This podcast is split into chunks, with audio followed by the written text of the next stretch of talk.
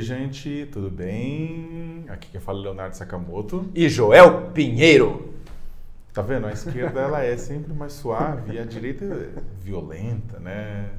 Chega chegando, né? É, então, gente, bem-vindos, bem-vindas a mais um Sem Treta aqui no canal My News, né? Essa semana, como sempre, o Brasil de ponta cabeça, vários temas para a gente conversar. E sem mais delongas, a gente vai começar com o, acho que o tema que mais chamou atenção no final dessa semana, que foi a questão do pibinho brasileiro e também da, de toda a repercussão né, do que aconteceu. O próprio presidente Jair Bolsonaro, na hora que ele ia fazer o seu famoso quebra-queixo, aquela entrevista junto com jornalistas, aquela coletiva rápida na porta do Palácio do Alvorada, ele é, trouxe um humorista, um comediante, o Carioca, né? Que, fantasiado de presidente, é, distribuía banana para os jornalistas. Calou, pô? O que, que houve? E o problema é que, além do problema em si, do que isso representa, o presidente não quis responder nenhuma pergunta a respeito do, da, da, frustração com relação ao crescimento e tamanho do PIB e é, é, pediu para o Carioca responder. O presidente vai responder alguma coisa aí? Não, não perguntaram nada. Né? E aí, Joel, o que, que você quer? Quer começar a falar do PIB em si? Vamos, do... Bom, é, acho que primeiro esse, esse acho um episódio assim lamentável, mas também não merece o nosso tempo assim, porque é um negócio. É, mas é que tá essa, mas é. isso é, na, é, a legenda do próprio Bolsonaro. É, é lamentável, exato. mas não merece o nosso tempo. O problema é que ele foi exato, eleito. Exato, tá feito. E, e bom, se era para colocar um palhaço ali para falar, não precisava ter contratado um ator. Só digo Uh, isso. E acho que já temos quem faz isso. Já temos, já tem, já está acontecendo isso. Então isso não, não precisava. Enfim, é um novo ponto baixo da retórica, do, do, do mínimo respeito, né, do, com os jornalistas, enfim. Mas, ah, mas é... também, e também é uma cortina de fumaça, porque o que acontece fumaça, é que o ca... vamos colocar uma coisa bem, bem, bem clara. O capital, a gente mora numa sociedade capitalista, vive numa sociedade capitalista. A gente pode concordar ou não, mas vive numa sociedade capitalista. O capitalismo, para funcionar contente e decentemente, ele precisa de livre informação circulando, inclusive das autoridades. Ele precisa de posicionamento das autoridades. Não é um favor que o Bolsonaro, o Guedes ou qualquer um que lida com a economia presta ao Brasil ao falar. É uma obrigação, por quê? Porque o, o, os empreendimentos, os negócios precisam se planejar, se projetar, entender o que o governo está pensando para poder, assim, agir, fazer seus investimentos, entrar ou sair, colocar ou tirar dinheiro. Isso é livre mercado e precisa de transparência o governo Bolsonaro claramente age contra o livre mercado, age contra a transparência que deveria ser é, subsídio para o capitalismo funcionando de forma saudável, ao fazer esse tipo de palhaçada. Com certeza. De, mas deixa eu entrar na discussão do PIB mesmo, que eu acho que ela é mais relevante, mesmo porque ela está envolvendo aí diversas premissas e crenças que a gente tem sobre o desempenho do Brasil, o nosso futuro e o que, que tem que ser feito na economia. Né? Bom, é uma grande decepção que estava já um pouco contratada desde o fim do ano passado, está em linha com as previsões, com as estimativas que estavam sendo feitas ali no último trimestre do ano passado sobre como, qual seria o resultado do PIB em 2019, 1,1%, o que é muito inferior ao que essas mesmas projeções diziam em janeiro de 2019. Né? Janeiro de 2019, o pessoal estava prevendo crescimento de 2,5% para 2019 Fontes do governo, segundo alguns jornais ali do comecinho do ano, o Correio Brasiliense tinha essa matéria também. Equipe econômica espera crescimento de 3%. Eles achavam que eles iam surpreender. Trazido as pelo Coelho da Páscoa. As projeções do, dos analistas de mercado ali. E no final das contas temos 1,1%. Tá? E, e, eu acho que a gente tem que distinguir duas coisas. Aqui eu vou falar um pouco, daí você entra também, depois, depois eu complemento um pouco mais. Primeira coisa, uma coisa é se questionar: será que o caminho que o governo está tentando seguir é o correto? Primeira pergunta. Segunda, será que ele está conseguindo trilhar esse caminho? Segunda pergunta. E terceira, será que as promessas feitas acerca do desempenho da economia com esse caminho foram realistas, foram honestas ou não? E essa primeira acho que dá para responder muito claramente. O governo foi eleito e chegou ao poder faz, prometendo mundos e fundos na economia que qualquer um que olhava dizia: olha, isso aqui não tem a menor condição tanto com relação ao PIB quanto com relação a nível de privatizações que ia chegar fazendo, se decepcionou totalmente. A, a própria sessão do, do, do pré-sal, ali a gente lembra como é que foi aquele leilão. Você tinha promessas acerca do superávit. Guedes falava: não, primeiro ano já teremos superávit aqui. Então, não teve superávit, teve déficit, dezenas de bilhões de reais. Você tinha uma expectativa sobre o câmbio, também que não, elegeu o Bolsonaro, o câmbio baixa, agora não sei o quê. Tudo isso foi frustrado. E por bons motivos, alguns motivos de fundamento, algumas dessas coisas não são motivo para terrorismo também. O câmbio, por exemplo, tem bons motivos para estar tá mais alto. Para começo de conversa por causa do, da taxa de juros que está bastante reduzida e que isso em si mesmo é bom, a economia precisa disso agora, isso também traz o câmbio desvalorizado, mas o governo prometeu muito. E esse caminho de reformas que o governo está tentando fazer é um caminho que, cuja resposta, cujos resultados não vêm no ano que a reforma é feita. Vem dali 3, 4, 5 anos. Né? Então, eu acho que é bastante equivocado o governo, por um lado, ter prometido isso e agora você tem vozes, você tem três tipos de vozes no governo. Você tem alguém como o Guedes que diz, é, isso já era sabido, a gente ia crescer pouco agora, não sei o quê. Olha, tinha gente dizendo que a gente ia crescer muito. Você que está dizendo agora que era esperado, mas lá no início não era. Mas pelo menos não está mentindo. Você tem vozes que eu acho que são as mais competentes, como o Mansueto Almeida, o secretário do Tesouro, que disse: olha, me dá muita preocupação ver um PIB de 1,1%. Não era para estar assim. Isso está muito abaixo do mundo. O mundo já não está crescendo tanto. O Brasil está bem então, abaixo do mundo. Que é, parênteses, que é quem devia ser o ministro da, da Economia, mas. Que, depois de uma declaração dessa, eu temo até pela permanência dele no governo. Ele, ele talvez quisesse sair já em dezembro. Né? Vamos, se mostrou racional demais. Vamos ver, vamos ver se continua. E por fim, um discurso totalmente de propaganda enganador que está tentando reverter e transformar esse PIBinho numa vitória, dizendo não, o PIB público do setor público caiu, mas o do setor privado subiu. E essa é uma grande vitória. Isso é um terraplanismo econômico, contábil, no mesmo nível de não existe déficit da Previdência. Essa é uma, é uma criação de propaganda para vender um peixe, não tem nada a ver com análise econômica séria eu acho uma tremenda de uma vergonha, né? Nossa, por, tá, é por isso está explicado que o Bolsonaro botou um palhaço para fazer companhia com ele lá na entrada do Alvorada, simplesmente porque ele não tinha o que dizer. Ele simplesmente não tinha o que dizer. Eu endosso o que o Joel falou. Agora, o Joel falou aí de forma até doce, delicada, mas é uma puta de uma vergonha. 1,1% é um crescimento menor que o 1,3% de 2017 a 2018 sobre o Temer né? E uh, usando o, e o, um Temer de 2018 sob ataque, um Temer com greve de caminhoneiros, um Temer ainda com os efeitos do Joesley Day, com tudo isso, na verdade, né, com a reforma da Previdência que capotou lá atrás. Então o que acontece? É, o governo ele não tem justificativa, não existe, não existe justificativa plausível né, para um crescimento desse tamanho. Ninguém está esperando uma retomada de 4,5%, 5% números chineses. Né? Mas 1,1% é uma vergonha. É uma vergonha. E é uma vergonha também muitos analistas que passaram o ano inteiro cravando e dizendo que o aumento ia ser mais de 2%, quando os fundamentos da economia não mostravam que estava chegando nesse ponto. E a propaganda enganosa deveria ser punido, deveria ser punido administrativamente. As pessoas que falam, olha, o governo Temer lá atrás fala, a reforma trabalhista aconteceu, ano que vem vai ter leite e mel correndo para os trabalhadores, etc. Tal. Todo mundo sabia que fala assim, não, não é assim que funciona. Quem concorda, quem discorda, fala, não é assim que funciona. Não importa, foi essa a promessa. O que, que aconteceu? O Guedes também no começo do ano, todo mundo, reforma da Previdência foi aprovada, vai destravar 2, 3%, vai crescer loucamente. O que, que acontece? A reforma da Previdência foi aprovada. O combo, o, o combo tipo, de ajuste fiscal, de certa forma, o, o teto dos gastos está tá aí há três anos. Agora o gasto do governo total tenha subido também. Sim, né? mas, mas, mas, mas a aprovação, porque a promessa é, aprovou o teto do gasto, aprovou a reforma trabalhista, aprovou a reforma da Previdência, tudo vai melhorar. Aí o Guedes agora fala, não, não, falta também a administrativa e a tributária. Tudo bem, o ponto é o seguinte: eles, o governo Bolsonaro, assim como outros governos já fizeram, está tá colocando promessa atrás de promessa de novo para ver se cola junto ao trabalhador. Enquanto isso, o trabalhador e a trabalhadora estão sentindo os efeitos disso. Que significa o quê? Uma queda muito lenta do desemprego, uma formalização no ano passado de 600 mil vagas é, é, é, formais no mercado de trabalho, sendo que mais de um milhão de pessoas entram no mercado de trabalho anualmente. Né? Ou seja, o estoque de desempregado continua lá nas tampas por conta de uma economia que segue derrapando. E o Guedes que acredita, ele, ele acredita realmente que, no caso, o poder público não deve entrar, não deve fomentar é, crescimento nesse sentido, através de contratações, através de outras coisas, que isso tem que se ficar único e exclusivamente na, na iniciativa privada, mas o governo não cria confiança para a iniciativa privada. É isso. Quem vai confiar nesse governo? Eu acho que tem esses dois lados. Me conta. Tem um lado, é a pergunta, será que o governo tem que ter uma postura mais ativa de gerar demanda na economia?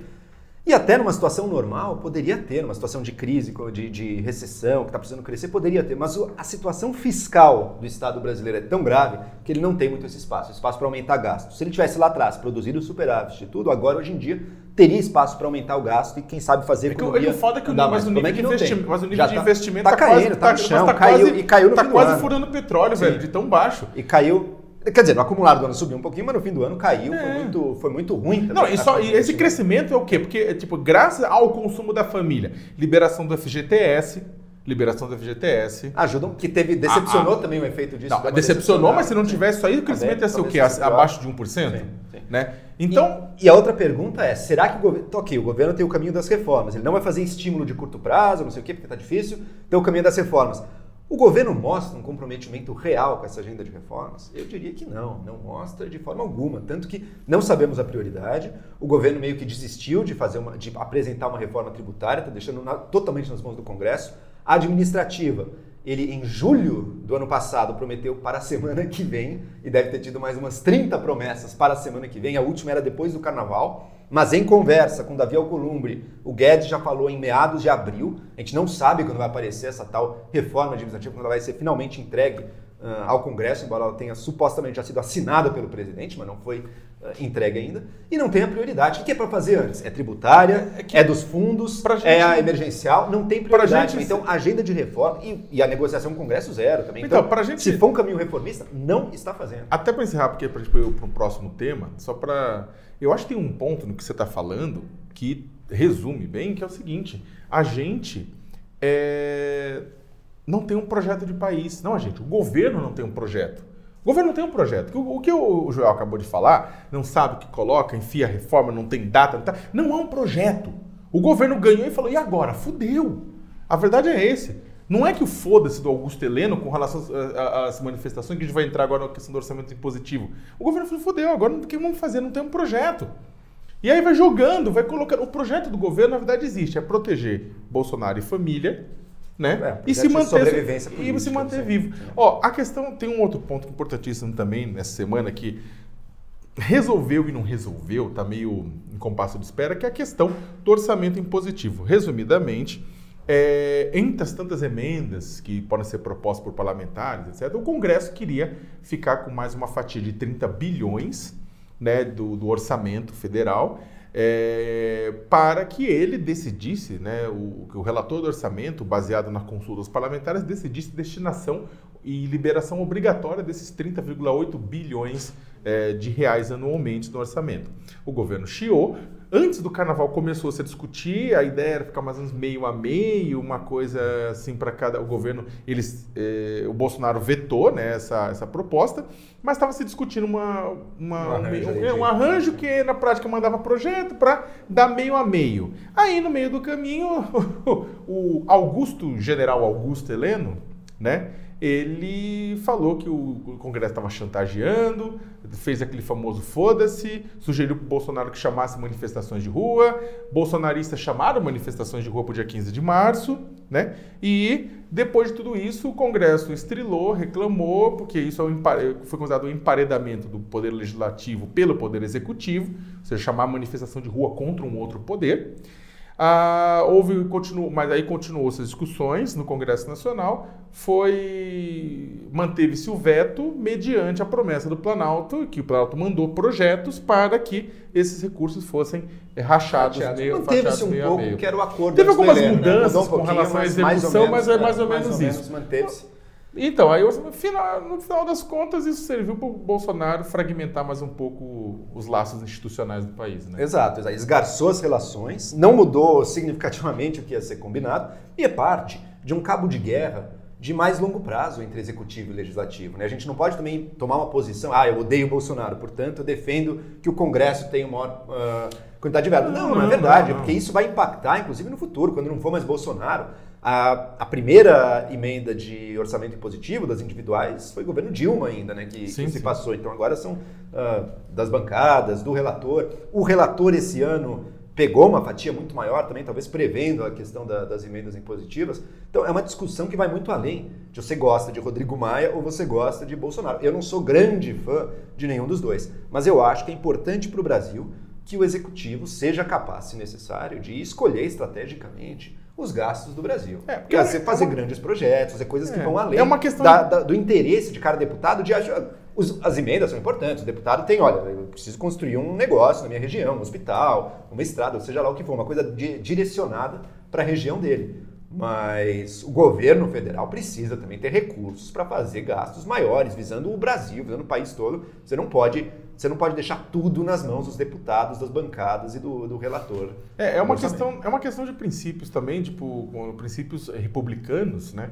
Porque, por exemplo, as emendas, de, mesmo, menos as estaduais, mas as emendas em geral, elas vão beneficiar uma parte da base eleitoral da, dos congressistas, né? Sim. E não significa que vão beneficiar a coletividade. E por outra, você precisa ter políticas que atinjam lugares e pessoas e grupos que não são representados, inclusive, pelos congressistas, né? Então, por exemplo, o executivo teria, em tese, que elaborar essas grandes políticas e precisa de recursos para tocar essas políticas que não dependam de um, de um parlamentar, de um deputado ou senador defendendo lá na hora. É por isso que o executivo tem razão de, de, de não querer deixar todo, todo, todo orçamento lá. Agora, o grande problema é o quê? É a discussão. É normal que você tenha diferentes interesses e o parlamento e a relação democrática entre o executivo e o legislativo é a solução para isso, é o diálogo. Exato. O que acontece, contudo, é que o governo Bolsonaro, que acredita na força da porrada, né, foi de forma truculenta para cima. Perdendo os espaços de diálogo. E mesmo dentro do governo, você tem diferenças gritantes. Você tem o general Heleno falando em chantagem, foda-se, gerando todo esse problema. E você tem o ministro Tarcísio, que está num diálogo intenso com diversos deputados, ele chega no gabinete do deputado e fala: olha, essa sua emenda aqui está indo para um projeto que nem existe. Vamos que tal direcionar ela para esse projeto aqui, que é do interesse do governo também, vamos fazer isso juntos, tudo. E tem conseguido muitos investimentos por esse caminho. Então, são uma coisa é você dialogar, apostar em encontrar acordos com deputados que têm interesse em fazer coisas que funcionam, e outra é você ficar comprando briga com o Congresso, um caminho que jamais funcionou na história do Brasil. Eu não acredito que vá funcionar. Agora, não tem funcionado, né? O Bolsonaro está cada vez mais emparedado. Menos... Quem trabalha no governo é quem menos cria briga, né? É curioso isso. Curioso não, é previsível, é esperado isso. A menos que você mas... esteja construindo um governo autoritário. Exato, mas você tem uma esperança. Né? Mas o Bolsonaro não está não tá dadas as condições, no meu ver, não está minimamente não, dadas as condições. Não falei de golpe, golpe eu não falei sim, de sim. golpe, eu estou falando sim. construção de um governo autoritário. É, tudo né? bem, mas ele não, tá, ele não tem nem conseguido, ele está mais fraco do que nunca, na minha visão. E, embora algum ministro, Tarcísio está conseguindo trabalhar, outros também conseguem trabalhar junto aos deputados. Muitos reclamam disso até. Não existe mais uma casa civil fazendo uma interlocução de governo com deputados, não. É cada ministério, dependendo do ministro, tem a sua própria interlocução. Você não sabe o que, que o governo vai fazer, o que, que ele vai apoiar na hora H. Isso está gerando muita incerteza. Olha, falando em incertezas e disputas, na Assembleia Legislativa de São Paulo, nessa semana, também houve um quiprocó, um quebra-pau. Por conta da votação do projeto de reforma da Previdência Estadual em São Paulo, né? A ideia era que a previdência da, eh, pública, dos servidores públicos, né, eh, aumentasse as alíquotas que aumentasse as alíquotas de cobrança de eh, mensalmente do INSS, aumentasse alguns por cento, ou seja, a mordida fosse maior, e também aumentasse o tempo, em até cinco anos, uh, em que eles teriam que trabalhar para poder se aposentar, entre outras mudanças. Né? E aí houve, houve uma tentativa da, da, dos movimentos, dos sindicatos, de irem assistir, de encher as galerias da, da, da, Assembleia. Aí rolou, né? Porque aí teve imagens que as pessoas viram, teve a polícia é, utilizou armamento. Quando a polícia fala armamento não letal, bala de borracha, essas coisas, é uma bobagem, porque se você atira bala de borracha no rosto de alguém, é letal. Então, é, houve, houve disparos da polícia né, dentro da Assembleia, isso foi uma cena muito forte, e aí depois uma parte dos manifestantes, é importante dizer que não foram todos, mas uma parte dos manifestantes veio para cima também, quebrou coisa, a, tentou é, passar por cima. E no final houve uma, na verdade, uma cena muito triste, né? Uh, é claro que o governo, o governo Dória conseguiu a aprovação ao final da, da, das mudanças na Assembleia, né? Só que ficou, ficou, digamos, também uma não um, um, aviso, na minha opinião, mas é claro que ao mesmo tempo que mostra para muitos governos estaduais que é possível eles aprovarem, por outro mostra também que não vai ser fácil. É, alguns estados conseguiram, né? Maranhão, Nordeste, os mais supostos de direita, tipo Minas, ainda não fizeram. Não, mas, mas, mas eu, o, o, pessoal, a, questão acho que dos debates que acho que é importante que é o seguinte: é claro que eu sou uma pessoa de esquerda, eu acho que reforma, reformas do sistema previdenciário são relevantes. A gente sabe disso, a gente discute isso aqui há anos. Só que a questão é como é feito, o diálogo sem sim, diálogo. Sim. O problema é que alguns governos não querem abrir mas, diálogo. Mas deixa eu pontuar uma coisa. Se fosse o contrário, se militantes de direita organizassem ônibus para irem às centenas numa assembleia que eles sabem lotadas. Eu sou totalmente contra também e aí condeno o despreparo da polícia que acaba agindo dessa maneira e atira uma bala de borracha, estou totalmente contra. Eles sabem né? disso, eles sabem disso e por isso, isso cavam esse tipo de enfrentamento e vão lá com a única intenção de tumultuar e de chegar a cenas dessa de quebra-quebra. Se fosse a direita, se fossem militantes de direita fazendo isso, estaríamos todos condenando e muito preocupados com a ascensão do fascismo neste país. É que, porque a direita está quebrando a Assembleia Legislativa. É que militantes... Quando a esquerda, a, gente, a opinião pública tem uma condescendência muito maior, uma condescendência equivocada, uma condescendência errada, uma condescendência culpável, de décadas em que a gente aceitou isso como normal. Isso também não é normal. Esse comportamento por parte de militância, de chamar centenas e tumultuar em Assembleia ou Congresso, onde quer que seja, isso está errado, isso não pode acontecer, isso também não é um caminho democrático. Ó, eu acho que tem várias coisas no meio. Primeiro, que se fosse um, movimento de direita protestando na Assembleia, os policiais iam abraçar e não iam nem necessariamente. nada, nem iam sempre, abraçar, nem sempre, iam sempre, distribuir flores, né? Não iam. Não, eu acho que não ia ter quebra-pau,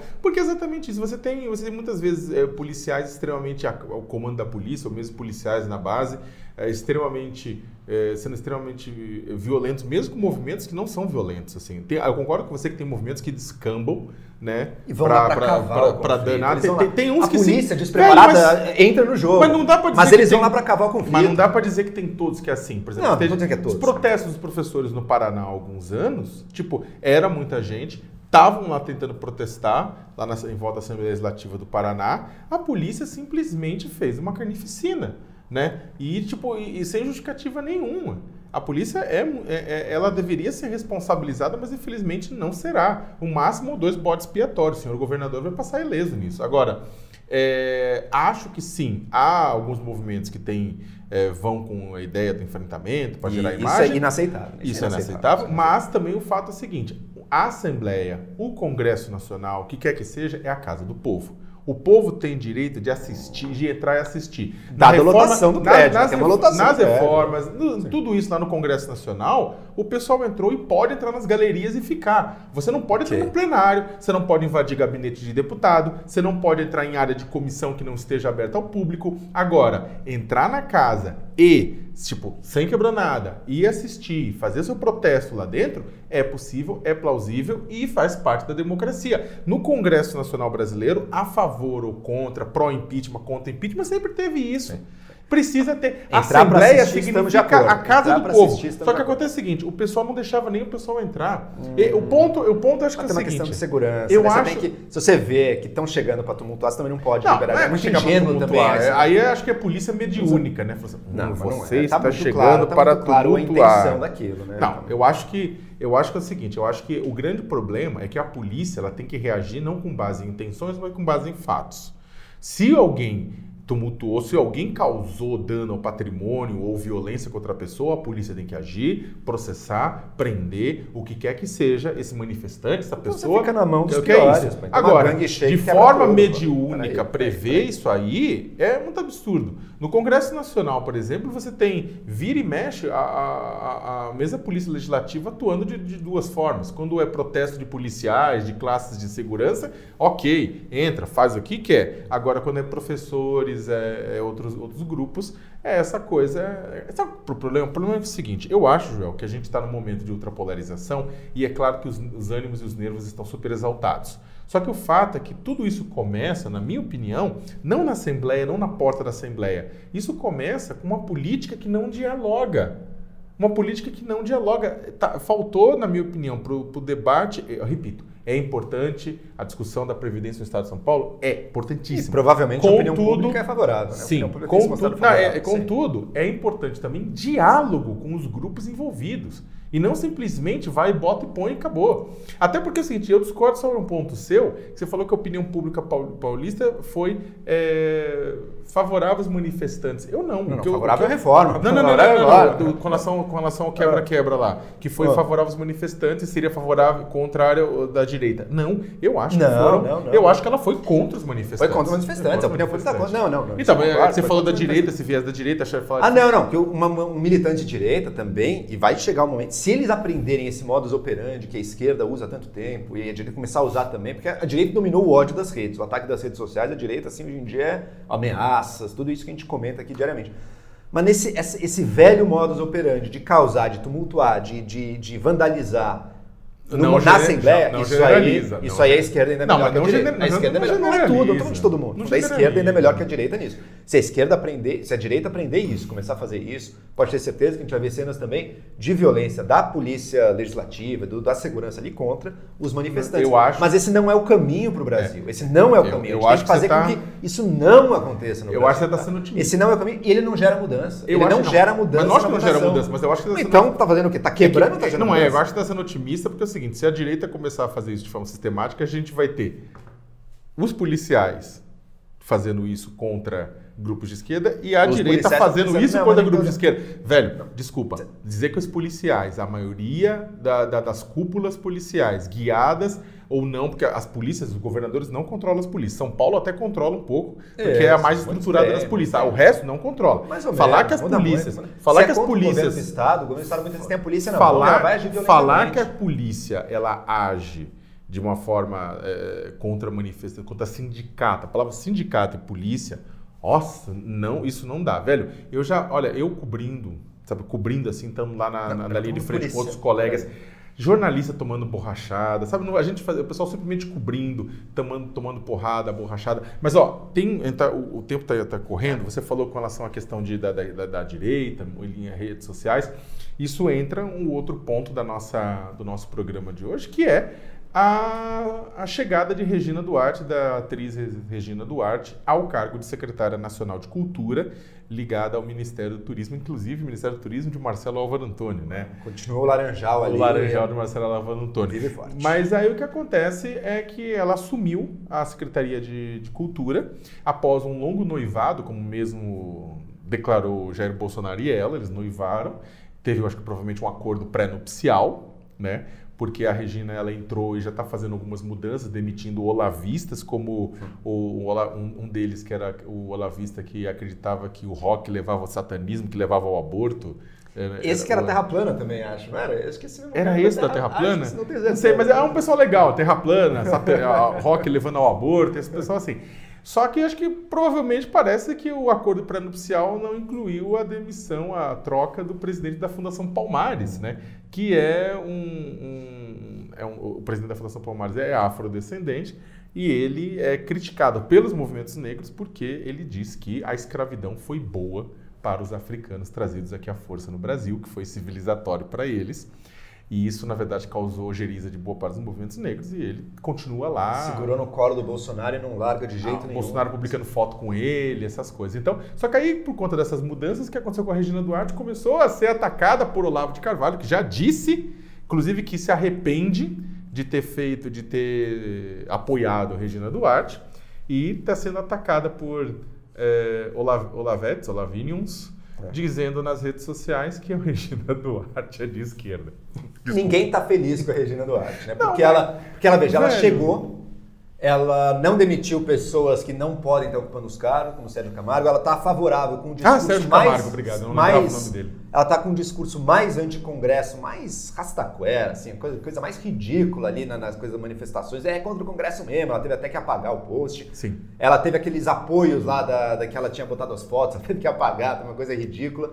Ela não está fazendo, para quem é mais de centro ou de esquerda, está terrível, porque ela está apoiando o que é de mais antidemocrático, mas para quem é de direita também está terrível, porque ela chegou apoiada por Olavo de Carvalho, segundo Olavo de Carvalho, ele foi consultado, assim, foi a primeira pessoa que o Bolsonaro consultou para contratar a Regina Duarte, ele apoiou, só que ela já demitiu vários olavistas ali, ali eu aplaudo você, Regina, parabéns, podia demitir ainda mais, mas você tem que fazer isso mesmo, tem que tirar esse pessoal. Deixa uma dica aqui, se a pessoa foi elogiada ou indicada por Olavo de Carvalho, vai dar merda. Nunca vai fugir disso. Vai ser sempre assim e nunca vai funcionar. Isso vale para o governo e para todos os outros empreendimentos ligados a pessoas uh, que têm relação com o Olavo de Carvalho. Então, Eu sei que o presidente não está apto a aprender essa lição nessa altura do campeonato, mas saibam disso. Vocês estão assistindo, podem ter certeza, confiança total. Olavo indicou, Olavo aplaudiu, vai dar merda. É engraçado, né? Porque é o seguinte, o que é esquerda, o que é direita, é, no Brasil é o seguinte. O pessoal, é, o pessoal, o pessoal os, os olavistas, eles não conseguem entender é, características é, abstratas, parece. E, na verdade, é o seguinte, esquerda é tudo aquilo que é contra a minha opinião. Então, se a Regina Duarte, que tem um posicionamento à direita, conservador, né, pode ser liberal economicamente, mas bastante conservador nos costumes e comportamentos, ela é de esquerda por um grupo doido da população, porque ela simplesmente ela está indo contra a opinião deles. Isso é muito e contra doido. os interesses, no fundo o olavismo é uma filosofia de bajulação e devoção ao poder.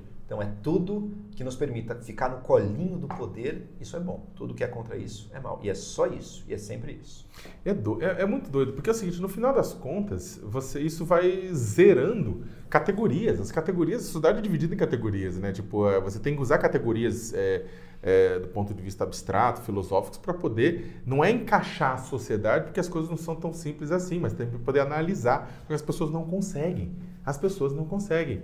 Elas acham que as pessoas não conseguem entender nem o que é esquerda e o que é direita na prática. Na prática, esquerda e direita para boa parte da população é tudo aquilo que é contra o que elas acreditam. Para terminar, nosso programa está chegando no fim. Tem mais tema ainda? Tem mais tema. Tem mais tema? É, é, um rally, é um enduro, uma maratona. Ah, é, lembrei, lembrei, lembrei. Aqui é o seguinte, é a eleição norte-americana. Houve a Super Tuesday, né? Aquela terça-feira em que vários estados, um terço dos estados americanos faz a sua a sua decisão de quem será o, nas primárias, né, os candidatos que irão se enfrentar na eleição. As primárias democratas na Super Tuesday, elas recalchutaram, elas ressuscitaram John, é, Joe Biden, né, que era o vice do, do, Barack Obama, principalmente por conta do voto negro no sul dos Estados Unidos. Por quê? Porque o Biden tem propósito para os negros? Não, porque o Biden foi vice de Obama. Ponto. O que acontece é que, ao mesmo tempo, ele levou também eh, o, o o establishment, né, a direção do Partido Democrata, é, agiu como vem agindo, porque ele não quer, ele não quer uma pessoa é, mais à esquerda como Bernie Sanders, o senador Bernie Sanders, para o Vermont, e aí fez o quê? É, agiu e conseguiu tirar um pouco antes da eleição duas pessoas, que dois candidatos que não iam conseguir, mas eram competitivos, o Peter Buttigieg e a Klobuchar. E aí tirou os dois, tirou os dois, os votos claramente diminuiu o número de pessoas à, di, à direita do, do centro-direita do partido, foi para o. Muitos votos foram para o Biden, e logo depois também o bilionário Michael Bloomberg também pediu para retirar. Aí o que, que aconteceu? Isso, é claro, fortalece, fortaleceu bastante o Biden, né? E o último, último lance é que a senadora uh, Elizabeth Warren, né, Elizabeth Warren, congressista uh, por Massachusetts, ela também pediu para sair e ela estava à esquerda, né, mais, mais próxima de Bernie Sanders do que. E mesmo assim não sabemos o que, que, o voto dela vai fazer. A gente não sabe o que, que o voto dela vai fazer, mas, dividir, mas há um, porque assim, parte dos eleitores dela, ela tinha ficado muito brava com, com o Sanders, tinha brigado com a questão de, muito, de mentira, muito, etc e tal, né? Só que o que aconteceu? De acusar de um tá mentindo, acusar outro tá mentindo. Só que o eleitor da, da Warren é um eleitor mais à esquerda e não queria Biden, né? Então vamos ver o que vai acontecer, mas também a campanha do Sanders estava esperando que uma parte desses, desse eleitorado migrasse é. para ele, né? Ou seja, está emocionante. Está emocionante e veja, proposta revolucionária, reclamam do sistema, do establishment. Bom, o tal do establishment conseguiu ter mais voto popular. E o voto negro é interessante nos Estados Unidos, tem muito a ver com o Obama, sem dúvida, mas também não é um voto ultra progressista em matéria de costumes, é um voto bastante pragmático. É um voto que não está querendo saber de mundos e fundos, de promessas, de utopia. Quer saber, olha, você vai manter os programas sociais importantes e aumentá-los? Você vai conseguir também fazer isso? Então a gente vai te dar a confiança, vamos te dar o voto. Mesmo porque a própria Hillary também tinha vencido no voto negro contra o Bernie Sanders. É um voto bastante pragmático, não está querendo sonhar com a utopia, está querendo coisas que funcionem, que melhorem a vida de fato. Essa é a proposta do Joe Biden. Ele conseguiu, logo antes da super terça, foi super bem na Carolina do Sul. Então, dois rivais aí, como você bem disse, acabaram desistindo, viram que não tinham muitas chances, apoiaram ele. É, foram desistidos. E ele não era. Não, não, não, eles decidem. não, eles, eles decidem, eles decidem, mas é com certeza conversa, foi uma negociação, é uma, com, é uma negociação com a cúpula do né? Partido Democrata que não quer. até o Obama ligou pro pro, pro Pete e falou: Olha, meu, eu fico te devendo uma, mas faz essa, tem muito tempo pela frente, você vai. Você, sua carreira política está começando aqui. E, e, outra, você tinha um candidato que estava ali. O, o, Biden, por incrível que pareça, não é o candidato do dinheiro. Pelo contrário, ele gastou pouco na campanha dele até agora. Quem estava gastando mundos e fundos era o rival dele, que tira votos dele, que estava na super terça, que é o Michael Bloomberg. Esse gastou quase 500 milhões de dólares. Ele gastou mais do que a campanha presidencial inteira do, da Hillary versus Trump, ou seja, os dois juntos. Ele gastou na primária mais do que os dois juntos, ou seja, é um gasto assim ele tem apenas 61 bilhões de dólares, né? Então, para ele também. É, é inclusive, é, é, é um é ataque. O, o Trump ataca ele muito porque ele é mais rico do que o Trump. Muito mais rico. E ele gosta de espezinhar o Trump dizendo que o Trump não é nem bilionário. Não é nem, exato. Ele, não, ele, agora ele tem menos de um bilhão de riqueza. Exato. Agora. Ele, ele, o poder do dinheiro estava ali. Não deu certo. É, mas agora esse A população foi para o Biden, que é uma que... escolha que você sabe o que você está escolhendo e que é alguém que entrega, é alguém que tem proposta, é alguém que vai manter a democracia, vai manter a ordem mundial, liberal, vai Olha, manter tá programas programas assistenciais e vai até expandir. Vocês estão vendo o, o Joel, né? Campanha, né? Tipo, a gente, Biden mas é, 2000 mas é, eu, eu, simpatizo mais com ele. Mas eu também acho que ele tem mais chances contra o Trump. Então, eu, então, eu acho que é o seguinte, tem um ponto que é o seguinte: o, os Estados Unidos, o voto popular é uma coisa. Então, aqui também o, o, o Bernie ganhou na Califórnia, né? Então, que era esperado, totalmente. Que era esperado, mas também uma cacetada de votos dentro do, do esquema democrata. O que, que acontece? Por quê? Porque é o estado mais populoso dos Estados Unidos. Agora, é, o ponto também é. e mais rico. Agora, o ponto é outro, e é um ponto interessante que é o seguinte: os estados em que o Biden ganha agora na super terça, boa parte desses estados, do sul e do meio, e do, e do meio oeste, são estados que historicamente vão eleger republicanos. O voto vai ser do Trump. O voto é republicano. Por quê? Porque a maioria dos eleitores é republicano. Não são os chamados swing states, que são os estados que mudam de posição de acordo com o momento, de acordo com o vento, de acordo com o contexto, eleição para eleição. No, no, no, na eleição passada, nesse estado, a previsão nesses estados é que o Sanders vá melhor. Em Ohio, onde o Peter Buttigieg tinha ganho, o Sanders foi bem melhor e o Biden foi muito ruim. Então, a pergunta é o que, que vai acontecer? Quem é que tem mais chance de ganhar nos estados que estão realmente em disputa? Porque, por exemplo, o Trump não vai ganhar na Califórnia, o Trump não vai ganhar no estado de Nova York. Né? Esses estados estão, clar, estão claramente dados que são estados da democratas e tem estados que são claramente republicanos. Agora, os estados que estão realmente em disputa, que podem fazer diferença na eleição, essa é a grande pergunta. Um voto mais são duas estratégias. Um voto mais centrista, centro-direita como o do, o do Joe, o Joe, Biden, ele vai fazer mais diferença, porque é aquele voto da, que, que, tá, que pode não ser financeiro, mas também não assusta Wall Street, não assusta os empresários, ou é aquele voto que chama e, e, e arregimenta multidões de jovens, que é o voto do Sanders, que é o voto que realmente que vai fazer diferença. Essa, Essa era a estratégia do Sanders. A estratégia dele era os jovens, e os jovens amam o Sanders, vão votar. Essa estratégia, nas primárias agora, não funcionou. Ele perdeu até em estados que ele dava como vitorioso. Não, mas Massachusetts. Não, não dá para dizer que não funcionou, ele, porque não tipo, funcionou. Não, não dá para dizer que não funcionou porque é o seguinte. Minnesota, estado branco, não conseguiu. Mas vem cá, Massachusetts e Minnesota são estados com, com uma quantidade muito grande de, de, a curva etária, são, são estados mais velhos. Mas eram estados que a vitória estava indo a grande, ele. a grande, Os jovens não deram esse Repito, a grande pergunta vai ser os estados, tipo, que deram vitória para o Trump no próximo. Que pode ir Flórida, que pode Pensilvânia, ir... uh, é, Michigan, tem que ver Michigan, Michigan Ohio, vai acontecer. Flórida, tem um monte de Essa, estados esses, esses estados precisa ver o que, que, vai acontecer. Eu acho que eles vão ser mais determinantes para é. isso. É que, mas, eu, então, mas na é minha ponto, opinião, é Biden está repetindo, na verdade, a trajetória de Hillary, ou seja, uma trajetória de alguém que é simpática. Porque assim, o establishment democrata, ele, ele prefere perder para o Trump, o establishment democrata prefere perder para o Trump do que prefere perder para o Trump do que perder o controle do partido para alguém isso, de esquerda. Mas tá, mas a campanha tá rolando limpa. Aí, eu, vamos ver. Ô, velho. Eu acho que Como vai ser assim? Tá não, é que assim? tá acabando o tempo, mas vem cá, dizer que tipo tá, Voto tá rolando popular do Biden tá ganhando. Velho, tá rolando um terrorismo. Tu contra não, contra o pobre do, do velhinho, o, o, do próprio Sanders. Bernie faz mais terrorismo que qualquer outro. Faz mais o Biden não consegue identificar, separar a esposa são... da irmã. Você viu isso aí? Eu conheço esse tipo de campanha, você quer... Não, você viu, você viu. Ele achou que era a irmã, a esposa... Eu me confundo, esse é o nome, chamei de Okamoto se você, agora. Se você é confundir, se você confundir sua irmã com sua namorada, o nome disso chama incesto. Deixa eu falar, deixa eu falar o, a estratégia. eu espero que você não faça isso. A do Bernie, a do Bernie, eu não tenho filha. A do Bernie ele, a estratégia dele é chamar os jovens, que até agora não aconteceu. A do Biden é a seguinte: tem muito voto que muda. Que votou Obama, Você tá depois tá... votou Trump, depois votou candidatos centristas, tá democratas, no Congresso, porque o, o, em 2018 os democratas reconquistaram a maioria no, na Câmara dos Deputados em muitos estados que tinham ido para o Trump em 2016. Você acha, você acha que seja, os jovens não estão votando no Biden? Do, do, eles do gostam Sanders. do Sanders, mas não foram votar. Eles não foram mas votar. a maioria. Velho, mas a pirâmide, a pirâmide, etária dos Estados Ele Unidos Biden, não é a pirâmide etária da, da, da Bolívia ou do Brasil, que você tem uma quantidade de jovens Cara, grande. É menor, a primária é, assim é o grande teste etária. da estratégia do Sanders. Não é assim. Nessa é super assim. terça, ficou claro. O Sanders esperava levar, ele foi.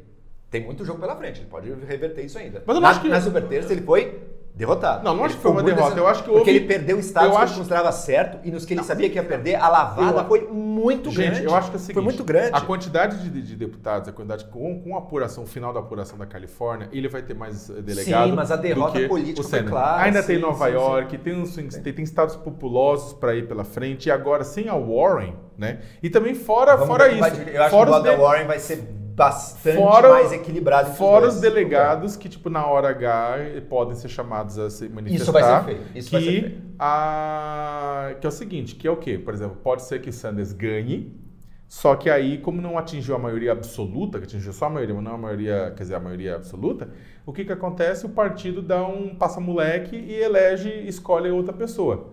Né? Nisso ah, eu estou de acordo. Eu acho que o candidato ah, que tiver a maioria, mesmo que não absoluta, ele deve receber o voto dos superdelegados, seja quem for. Seja quem ah, eu acho feio. Mas é o que, é, é, o que, é o que pode acontecer. Mas é isso, gente. Ó, o programa está ficando por aqui, um programa mais longo, mas uma série de assuntos, uma série de temas. Não esqueça de se inscrever no nosso canal no YouTube. Não esqueça de compartilhar, de passar para todo mundo o WhatsApp. Não passe fake news, passe o sem treta, né?